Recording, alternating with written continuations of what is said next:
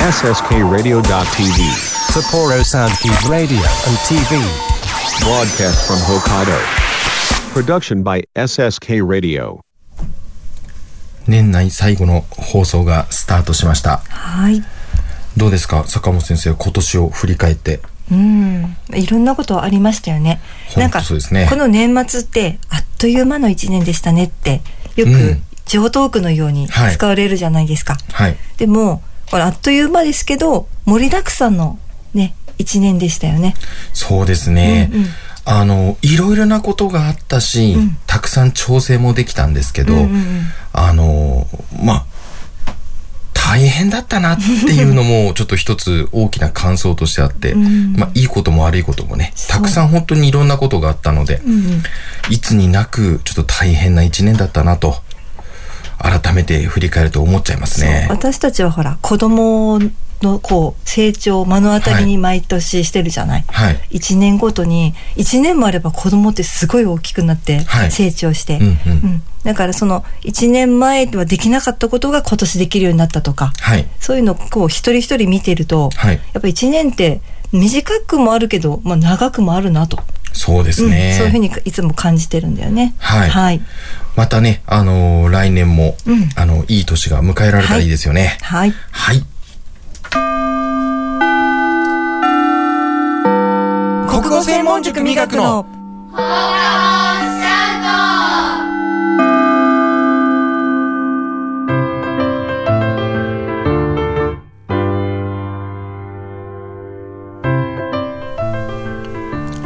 この番組は国語専門塾磨く手締理科以上各社の提供で北海道札幌市 SSK ラジオ .tv エジソンスタジオからお送りします。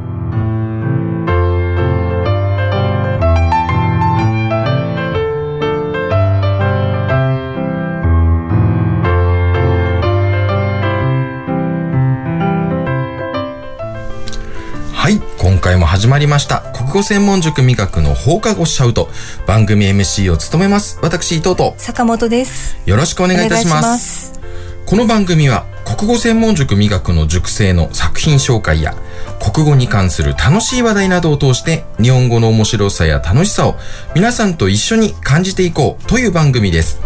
番組ではお便りを募集しています。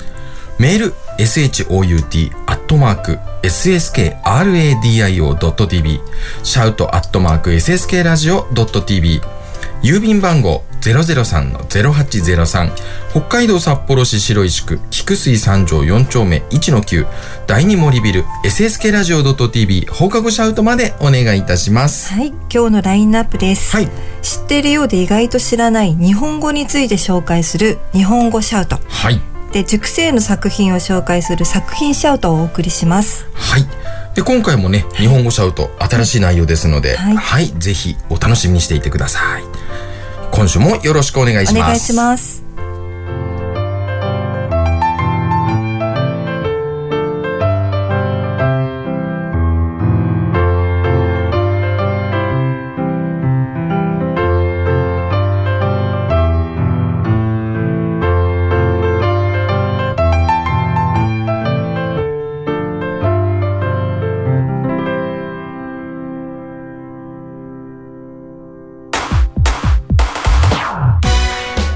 専門塾磨くの。放課後シャウト。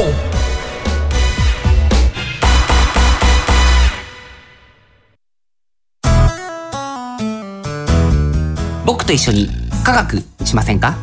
札幌市を中心に科学教育普及活動を行っている手締まり課手締まり課では娯楽だけでなく教育も掛け合わせたエデュテインメントをモットーにサイエンスショーの開催や実験ブースの出展を行っております。詳しくは公式 Facebook ページ手締まり課まで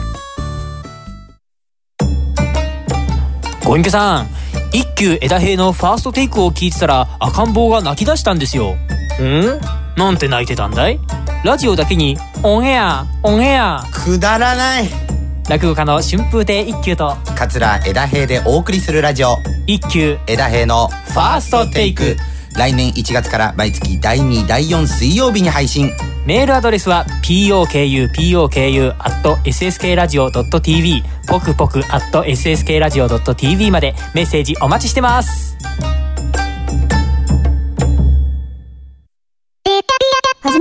こんにちは、こんばんは。キムハルこと木村遥です。はじめまして、こんにちは、こんばんは。みくちんこと木村みくです。ダブル木村のマイペースラジオが水曜日にお引っ越しいたします。毎月第4水曜日、SSK ラジオ .tv にて配信。水曜日でもゆるゆるトークをぶちかまします。公式 LINE も要チェック。お楽しみにあなたの国語力を磨く。国語専門塾美学では、作文や会話練習などの実践型のカリキュラムを通して、書く、話す、読む、聞くの4つのスキルを磨いています。SSK ラジオ内では、塾での活動を紹介する番組、放課後シャウトも放送中。詳しくは国語専門塾美学で検索。国語専門塾美学、放課後シャウト。全然違うよね。外れだよね、それは。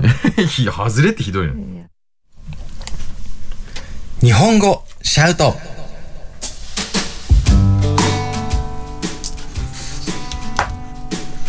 普段当たり前のように使っている日本語ですが、それゆえに知らず知らずのうちに間違った日本語を使っていることもしばしば。そこでこのコーナーでは知っているようで意外と知らない日本語について紹介をしていきます。さて、今回のテーマですが、はい。古典作品を深掘りしてみようっていうテーマなんですけど、はい。で古典って聞くとみんなすごい嫌がるかなと思ったんですけど。うんそうですね。古典苦手な人すごい多いですよね。はい、うん。あの中学生もね、うんうん。高校生ももう古典の勉強ね、うん。あと古典のテストってなると、古典難しい嫌だって言ってる声がやっぱり多いですようんね。うん、もう今社会人になった方も古典やった記憶はもちろんあると思うんですけど、うんそれ残ってるものってなんだろうって考えた時にそうですね。まれに結構すごい詳しく文法とか覚えてる方もいらっしゃるんですけど、でも大体皆さん忘れますよね。そうですね。日常生活に使わないですもんねあんまりね。うん、うんでも今日はそこまで硬い話ではないんですけど、はい。今日は掘り下げていきたいのははい。あの健康奉仕はい。皆さん知ってますかね？吉田健康健康奉仕ね、これ有名でね、あの、教科書でもよく出てくる方ですね。そうそうそう中学生で本格的に多はい分習うんだと思うんですけど、そうですねあ。の日本三大随筆の一つであるつれづれ草はい。この鎌倉時代に成立した、はい。あのつれづれ草の筆者ですね。そうですはいね。でこの方って吉田神社っていうこの神職はい。のあの出身なんですけど、はい。はい、で朝廷にしばらく勤めた後、うん30歳ではい。出家しました。若いですね。はい、出家してもうあとはこう出出世街道からも外れはい。こう富とか名誉とかもこう捨てはい。そしてこうちょっと山里で暮らした人なんですけどあでかいその時の感じたこととかはい。過去の思い出とかを綴ったのが「つれづれ草」です。はい。はい、その中でちょっと面白いというかはい。であの吉田健康さんってちょっと偏った考え方をお持ちの方で、そうですね。はいちょっとまあ理屈っぽく感じるかもしれませんよそうね。ですよね。はい。うん、でその中で特にあの否定的に書かれているのがはい。女性と結婚についてあなんですよ。ーなんでこの吉田健康の女性観はい結婚観について今日はちょっとだけ渋いですね。触れたいと思います。はい。でその吉田健康のそのつれづれ草の中に書かれているはい。女性論というかはい。でまずどういうふうに書かれているかということを、はいあの原文で紹介すると 皆さんちんぷんかんぷんだと思うので 口語訳でそうですね。はいはい。まずはあのたくさんあるんですけどちょっと探してきたのがこれがいいんじゃないかなと思って探してきたのが、まず女性が存在しない世の中であったならばはい。衣服とか帽子とかがどんな状態であっても整えたり気を配ったりする男はいないだろうっていう記述があるんですよ。はい。なんか男っていうのは常に女性の目を気にする生き物なんだっていうはい。これは今もあまり変わらないですかね。そうですねうん。これに関しては、はい。あのーまあ、わかる気はしますね。うんうんはい。でそれそれつまあそれは普通なんですけど、はいそれに続けてでじゃあこのように男に気を使わせる女っていうものが一体どれほど立派なものかというと、うん。女の本性はみんなひねくれている。と続くんですね。うんうんうん。何？って感じですよね。女性からしたら。でその後続きますもうケチョンケチョンに、言われます。はい。我が強くてはい。めちゃくちゃ強欲だし、はい。あこれちょっと私役ですけどね、はい。坂本役ですけど。常識などの道理も知らない。はい。ふらふらとすぐに心心変わりしてはい。口は達者でおしゃべりなのにはい。別に大したことないことでもこう意見を求めたら黙っちゃって答えない。はい。そしてかと思うととあの全然聞いてもいないことをはい。ペラッペラペラッペラと話し出すと、っていう。あともう本当に素直じゃなくて全く素直じゃない生き物だし。はい。であとはひねくれていてであのわがままで。はい。で道理もわからないその女は、まあ、価値が全くないと。はい。そういうふうにずっと続きます。もうなんか読んでて頭にくるくらいです。いやこれね確かにあのそういう人がいないわけではないでしょうけど、うんうん。普通に考えたらですよ、はい。あの健康報酬はねあのどれだけそういう人たちばっかりと会ってたんだろうって思ったら、うん異常にねその出会ってる女性自体が偏ってますようね、ん。うん。もしそこからそういうイメージを持たれてるんであればね。う。ん。なんかでも分かる気がするのが聞かれてないことまで答え出すとか、はい。っていうのはちょっとあるかなっていうのは ありますよね。女性って。なんかこうう控えめ健康が言うのはその控えめはい。慎重に振る舞ってるのかな、だからこう静かにしてるのかなと思ったら、うん。そういう意見求められる場では何も言わないのに、うん。ペラッペラとどうでもいいところではおしゃべりして、はい。人の噂話も語りうん。みたいな。だから深く考えを巡らせることができない。はいで後からそれ嘘ついたとしてもそれがバレるってことも知らない、うん。でペラペラペラペラなんかお嘘か本当か分かんないことまで言ってしまうみたいな、はでも素直じゃない愚かなものが女だ、だからそんな女たちにそう気を使って女からよく思われようとするのはもう残念すぎると、うん。だからもうそんな女たちに気を使う必要なんかないじゃないかみたいな形で続きます。よっぽど女運が悪いとしか思えないんですけど。う んでもし賢い女はい。が賢い女の人が好きなのかなと思うじゃないですか、はい。それだったら、うんうん。でも賢い女というものが存在するならそれはそれでうざいし。はい。で、まあ、はいはいそうですか。って頭がいいんですねっていうふうにちょっとどこか冷めてしまう自分がいると。なんか頭が良くてもダメだと。めんどくさいですね。そうそうそう。うん。ただすごく小憎たらしいことを最後言うんですけどはい。まあ血迷ってはい。本能のままに女と接してみるとうん。美しくも魅力的にも思えてみる見るあの思えてくるもんなんだけどねと、うん。うん、普段はもうどうでもいいけど、はい。まあ本当自分も血迷った状態で本能のままに女の人と接するとまあ可愛い部分もあると見えてくると、うんいろんな意味がちょっと深い意味が込められてる部分ではあるんですけど、これあのすごく女運が悪いかね、うん。あの相手にしてもらえず、異常に悲願でるか、うん。なんかそういうのもあるんですかね。どうなんでしょうね。いやひがみとかもこれ研究者が結構つれづれ草も吉田健康も研究はしてるんですよ。はい。でもなんか別にその健康があまりにもひどい人間だとか人格おかしいとかってことはなくって、まあ当時の世相は反映されてる部分は多少はあるでしょうけど女ね性に何かこう悪い思い出があるのかっていうとそうでもあんまりなくてただ大失恋したんじゃないかと。そういうくだりががこう見えたりするんだよね。それにたあのそのことで女性不信になったっていう感じですね。なんか好きだった人が亡くなったのかな、はい。うんそういうようなあの書き方してる。でも特定の人は書いてなくて自分のことだとも書いてないけど、うんうんこれ自分のことじゃないっていうような。だからうんもうそういう恋愛はこりごりっていうのもあるのかもしれないね。いやでももったいないですね、うん。もしそういうふうにねいい恋愛をしたのであれば、うんうんうん。ねあのまたそういう恋愛をねあのもしすることができた方がね、うん。よっぽどあの心も体もあのとてもなんて言うんですかねあのいいいことだと思うんですけどね、うん。そこでちょっとマイナスな方に行っちゃったんですね。そうあと結婚観もも同じようにあのやっぱり独特な、はい。こう偏ったものをお持ちで。うん。で妻というものこはこそ男が持ってはならないものだ。はい。大した取り柄のない女を素晴らしいと思い込んで連れ添っていると思うと男まで安っぽい男だと思われる。すごい偏見っていうふうにですね。原文訳すと。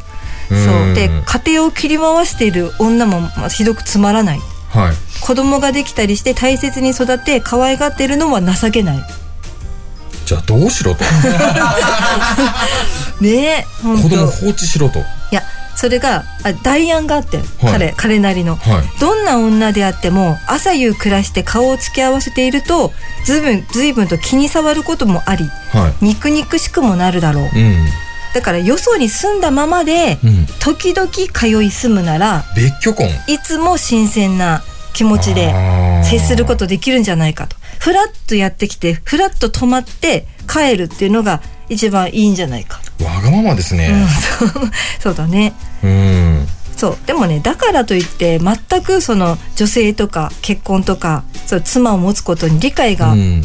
なないわけでもなくてはい。でちらっとそれもつれづれ草の中に触れてるんだけどたとえ出家した人でも出家すると大体ほら世俗的なことを捨てるといううんうです忘れなきゃいけない節があって、でもそれでもあのやっぱり出家はしたんだけどあの奥さんとか恋人とか子供のことはどうしても捨てきれないっていはい。う人もいると、うん。それに触れてそれはもう人間として仕方がないことだと。うん、うん。それは許してやってくれよっていうふうに書いてあるの、だからちょっといろんなところで矛盾はしてて、うん。そう理解してるのかしてないのか、うん女性が好きなのか嫌いなのか、うん。でもどっちでもなくてどっちでもある気がしてうん。読んでると、だからまあ人間ってほらやっぱり矛盾をはらんだ生き物だしそうですね。そんな吉田健康もそれが人の目にさこんなにずっと長い間触れるとも思ってない、書いてるわけじゃないから、うん。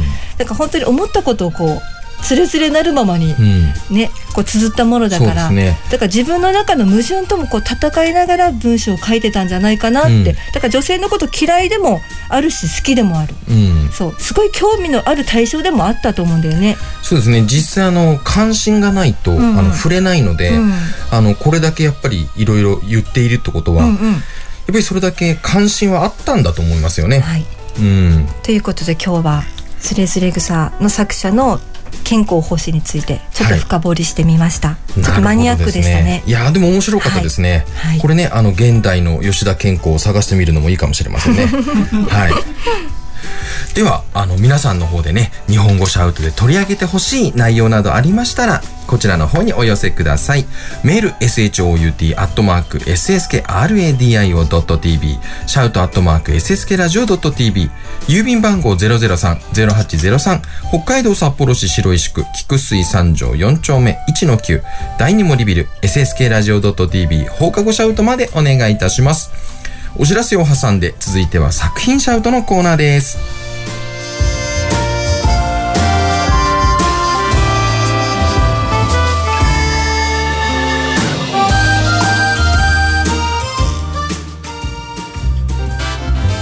国語専門塾美学の。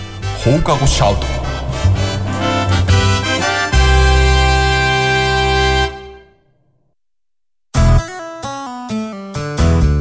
僕と一緒に科学しませんか？札幌市を中心に科学教育普及活動を行っている手締まり課。手締まり課では娯楽だけでなく教育も掛け合わせたエデュテインメントをモットーにサイエンスショーの開催や実験ブースの出展を行っております。詳しくは公式 Facebook ページ手締まり課までご隠居さん一休枝平のファーストテイクを聞いてたら赤ん坊が泣き出したんですよ。ん？なんて泣いてたんだい？ラジオだけにオンエアオンエア。くだらない。落語家の春風亭一休と桂枝平でお送りするラジオ。一休枝平のファーストテイク来年1月から毎月第2第4水曜日に配信。メールアドレスは pokupoku.sskradio.tv ポクポク .sskradio.tv までメッセージお待ちしてます。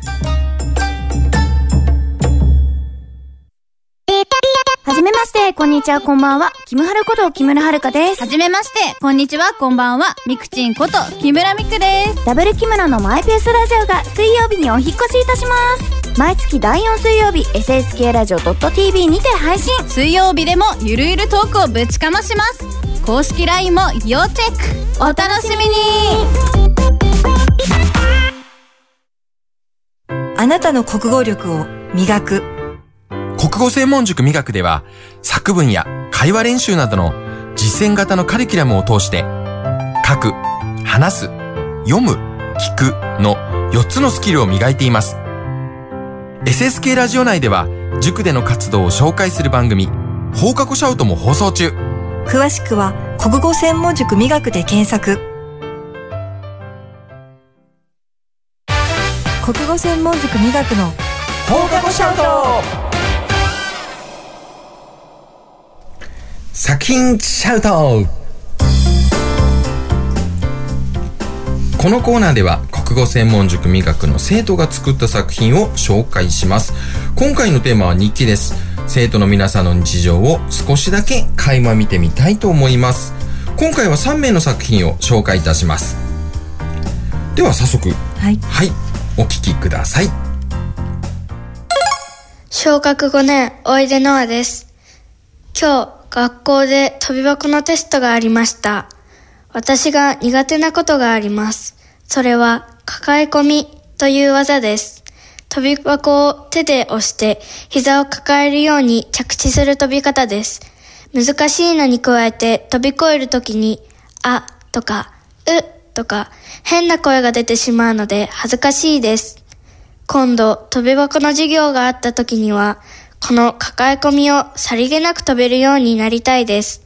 飛び箱に限らず、運動をたくさんして、インフルエンザや風邪に負けない健康な体を作っていきたいです。可愛いですね。ねえ、はい。あのおいでノアさん、うん。ね。ノアちゃんあれですね。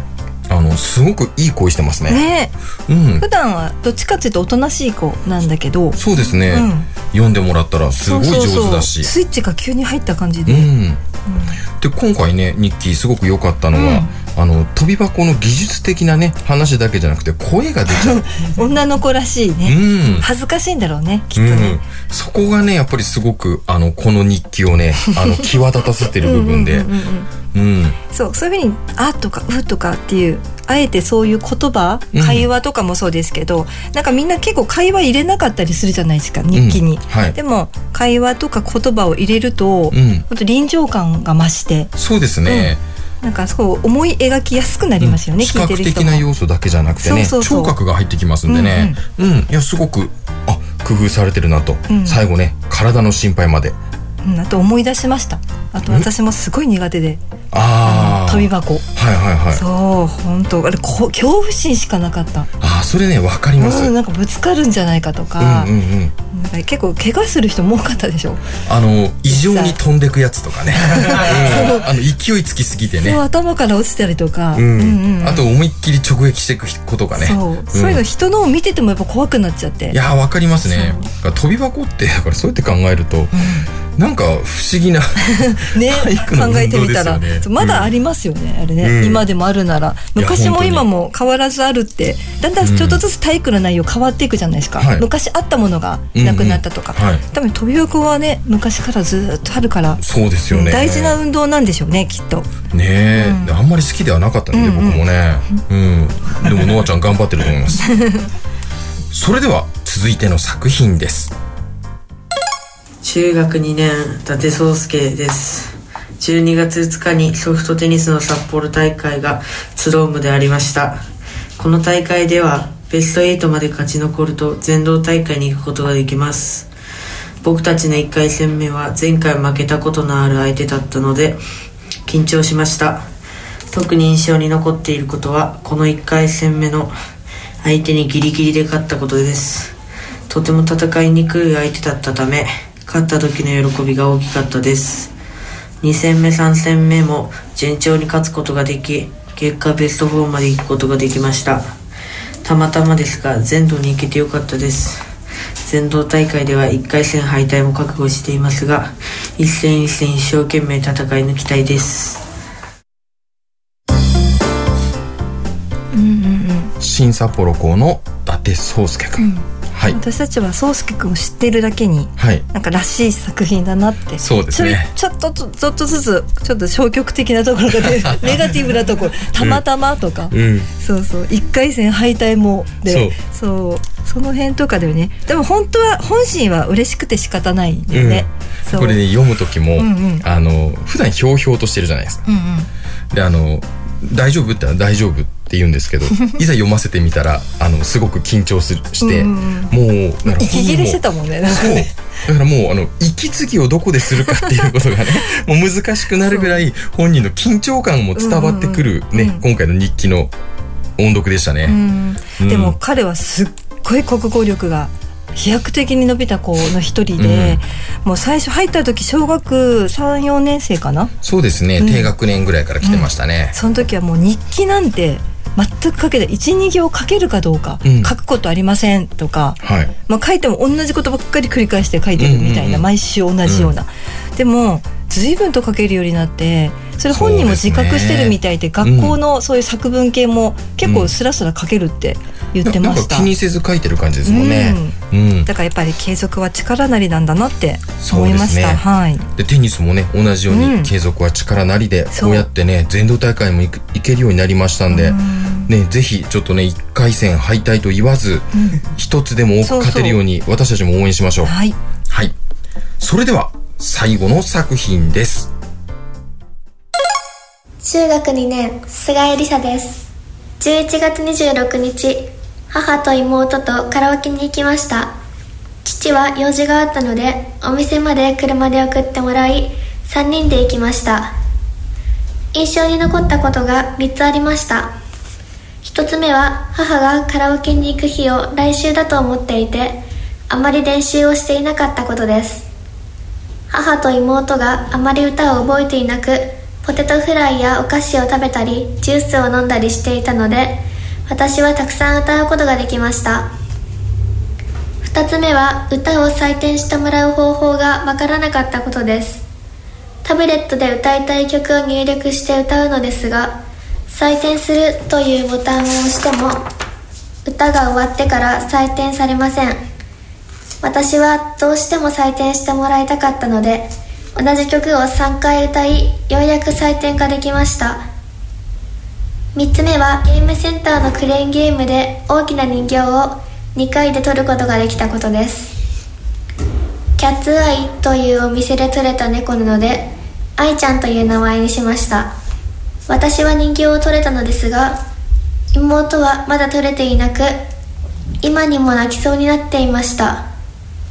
するとお店の人が人形を取りやすいところに置いてくれて妹も人形を取れたのでよかったです。帰りは3人で歩いて帰りました。行く時はポケットがあるから手袋はなくても大丈夫だと思っていましたが人形を抱いていたのでポケットに手を入れられず手が冷たかったです。クレーンゲームが1回無料になる券を2枚もらったので母と妹が歌を練習したらまた行こうと思いました。長い日記でしたね、ね頑張って、うん。あのリサちゃん読み切ってくれましたそう長いね。のにすごい上手でしたね。うん、噛まないで。そうなんです。リサちゃん本人はね上手だよって言ったら、本人はなんかそうですかぐらいの感じできょとんとしてましたけど、はい。そうキャ2ッツアイ。分超えのね内容でしたんで、そうそう。多分キャッツアイだからゲームセンターとカラオケがはい。あるのかな？中に、ね。そうですよね、うん。えー、採点何点だったんでしょうね。いやでも3回目でこれすごいのはその3回同じ歌を歌う執念ですよね。うんうんうん。うん。これ聞いてる方は多分あれですよね。さっきの日記の内容からすると、気にせずポテトフライ食べてたんですかね。練習してなかったから、うん。いやでも、ね、練習していくもんなんですかねそもそもねカラオケ。ああいやでも。もう全く分かんなかったのか。う一曲も歌えなかったらそれ行くか。練習するか。やっぱりあのどんな音程かとかうんうん。分からずいくとやっぱり歌えないので、やっぱりある程度の準備予習をしていくんじゃないでしょうかね。うん確かにねこれね私もあの即興でやっぱり歌おうと思っても忘れてたりすると全然出てこないので、うん音とかが、うん、気持ちはわかりますね。うん、なんかでも全てにおいて具体的に書かれてるからこれも想像しやすいですよね、そうですなんかね。きっとあの妹がもう泣きべそかいて取れない取れないって言ってるところ、うん店員さん来てくれたんだろうなとか、帰りの道の時のこのあの手が冷たくなって抱えてこう書いてたんだろうなとか、想像すごいできるじゃないですか。すべてにね、うん。あの理由がちゃんとついていて、うん。だからあのーこういうことがあってこう思って、うんうん。でこうなってっていうことがねしっかりやっぱりあの流れとして出来上がってるのであのすごく伝わりやすいんだと思いますね。やっぱり日記に限らず文章ってどっちもいつも私生徒に教えてるのが、はい。それこそズームにするか、うん。それこそ引くかっていう、はいはいはい。そう引きの絵でうん。こう、日記を書くか、はい。でこうアップにするかっていうことで今の作品はりさちゃんの作品はどっちもあるちゃんと。そうですね。アップにもしてて手手の冷たさとかにこう、うん。うんアップにしてズームで近づけて、はい。そこを詳細に描く、うん。でも概要もちゃんと引いてこううん。こういうことがありました。っていうのも書く、そうですね。だからどっちもバランスよく書かないと全てがこう引きで言うと、なんかどこか他人事というか、はい。まあ、あの伝わってこない、うん。でもずっとアップだとでもう概要が伝わってこない、はい。だからどっちもバランスよく書くっていう、うん。だから文章ってそれこそあの動画を撮る時のイメージで書いたらいいんですけど、はい。それがなかなかね、まあ、うん。子どもたちも体得するのに時間はかかるから、ねはい。うんそれでも教え続けてはいます。はい。いやあのね3つともそれぞれ個性があって、うん。いい作品でしたね。面白かった。はい。次回のね作品シャウトもぜひお楽しみに。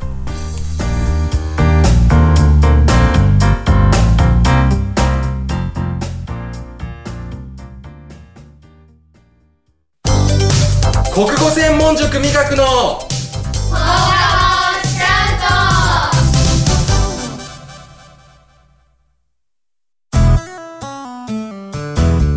僕と一緒に科学しませんか？札幌市を中心に科学教育普及活動を行っている手締まり課。手締まり課では娯楽だけでなく教育も掛け合わせたエデュテインメントをモットーにサイエンスショーの開催や実験ブースの出展を行っております。詳しくは公式 Facebook ページ手締まり課まで。ご隠居さん一休枝平のファーストテイクを聞いてたら赤ん坊が泣き出したんですよ。ん？なんて泣いてたんだい？ラジオだけにオンエアオンエア。くだらない。落語家の春風亭一休と。桂枝平でお送りするラジオ。一休枝平のファーストテイク来年1月から毎月第2第4水曜日に配信。メールアドレスは pokupoku.sskradio.tv ポクポク .sskradio.tv までメッセージお待ちしてます。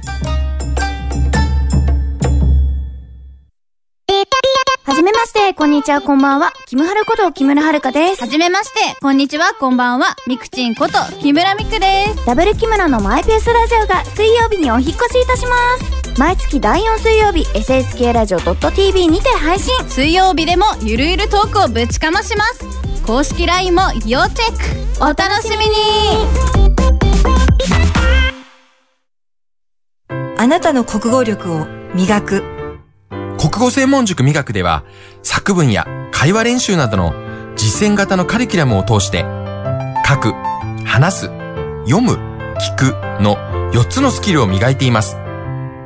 SSK ラジオ内では塾での活動を紹介する番組放課後シャウトも放送中。詳しくは国語専門塾磨くで検索。国語専門塾味覚の国語専放課後シャウト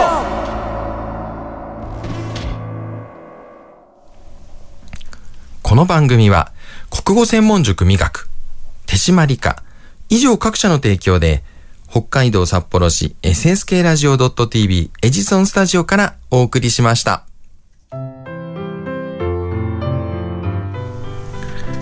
はい、エンディングの時間がやってまいりましたね。はい。はい。今日でもあれですね、あの、吉田健康の話が、私個人的には、うん、すごく新鮮で、また今度誰かね、あの別な人をちょっと深掘りしてみてほしいですね。はい。たくさんいますよ。なんかあの、同じ時代じゃなくてね、うんうん。はい、あの、またちょっと違う時代で、そう。少しあの、変な人がいたら、うんなんか身近に感じてもらえたら なんか古典だからって今と全く違う人人種だと思わないで、うん。うん。同じ日本人なんで、はい。考え方も今と近いものもあるし、や。まあ違うこともあるけど、うん。まあ、共通するものもありますよね思いはね。実際ね、うん。あの私はもう結構同じ日本人だからとうんうん。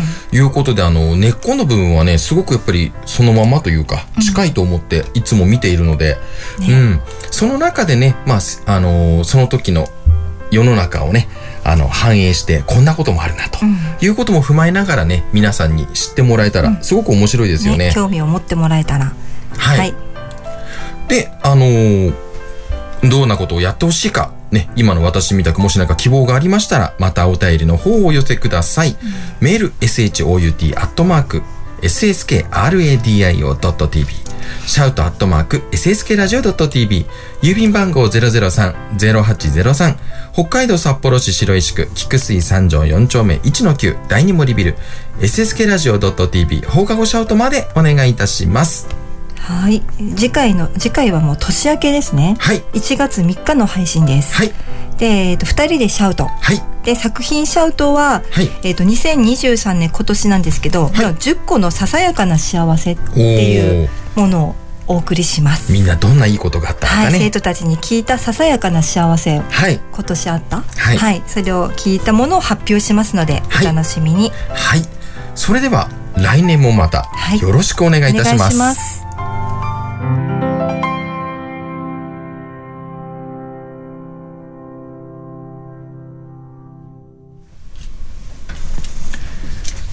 あのー年内最後のね、ねはい。はい放送分のし収録が終わりました。はい実際に収録自体はね、年内もう一回ありますので、うんうんはい。またそれを準備して、ね、新しく新年お届けできたらいいなと思いますね。楽しかったね今年もいや、本当ですね。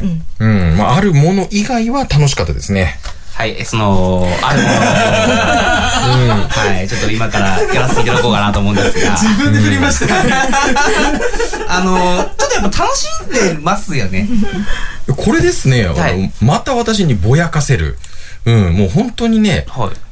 準備が大変なんですよ、本当に。ま あまあまあまあ、準備は大変かもしれませんけども。いっぱいやらなきゃはいいけないことあるんですよ。はい。いっぱいやらなきゃいけないことあるのに、はいずーっとね、私あの、YouTube 見ながらブツブツ言ってるわけですよ。まあでもそんな、あのー、ゆ、憂鬱ってちょっと思われてたら嫌だったんですけども、うんあの、そんな日々も実は、今回が最終回。やったー。もうや、やっと解放される。僕としては不本意なんですけども、そうですか？やっぱりちょっと一応、まあ今年で一回モノマネノックは終わりにして、ちょっと新年からまた新しくいろいろとやってみようかなという思ってるんですが、はい。少なくともモノマネはとりあえず、このモノマネノックっていうのはもう今日が一応最終回と。いやー、皆さんお待たせしましたよ。えーもう皆さんから今、い糸を解放されます、これで。もうリスナーの皆さんからもう、うんなんでだよっていう声が僕は聞こえてきてますけどね。そうですか？もう僕はね、今までの自分を振り返ってね、はい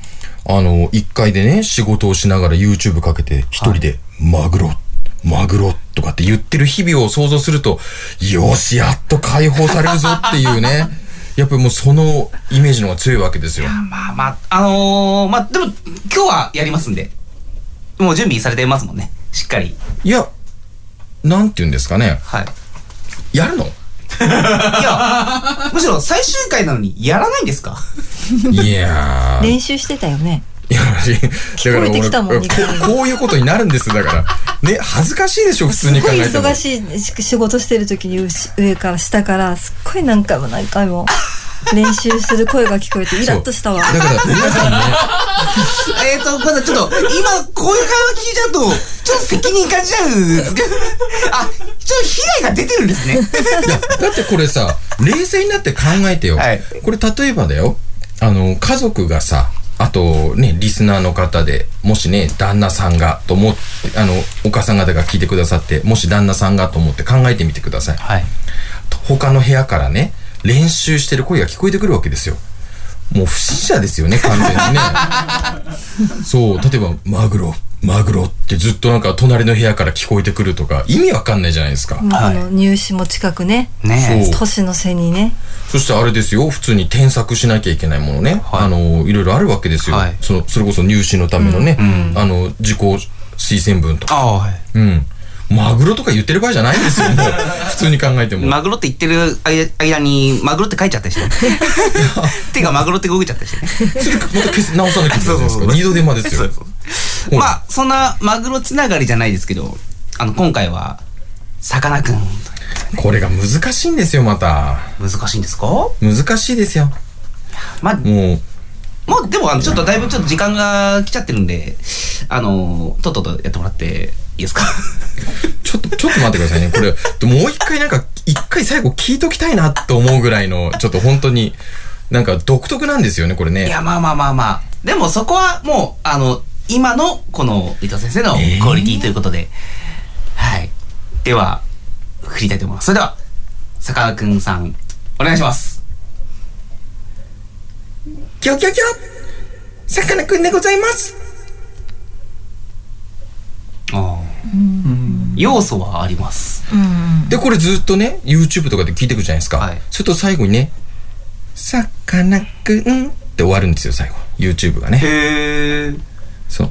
ちょ僕そこまで見てなかったので、あんまりわからなかった。ね、いいかに私がね、ちゃんとやってるかってわかるでしょ、これで。そうですね。あの、これはすごく、あの、努力の、努力の聞いてみてください、最後に必ず。さかなクンってちゃんと言いますから。あのー、ぜひね、皆さん、さかなクンさんの、あの、YouTube チャンネルをぜひね、ご覧いただければと思いますので、はい。もうさかなクン振り切ってましたよ、すごい。海に向かって叫んだりとかね。そう、ギョギョギョとか絶叫してましたけどね。なるほど。うん。でも、人の良さはなんかすごく伝わってくる感じでしたね。いい人そうですね、本当にやっぱりね。うん。まあ、あの、最終回にふさわしい、ふさわしいものまねになったと思いますので、あの、次回以降は、ちょっとまた、あの、まあ、別の企画を用意はしております。が、とりあえず、モノマネノックはこれで終わりとなりますので、お疲れ様でございました。いやいやいや、ね。皆様ね、はいお聞き苦しいものをね、ずーっとね、最後に聞かされる、この苦痛、皆さん、や、ようやく解放されますよ。面白いけどちょっとストレスだったよね。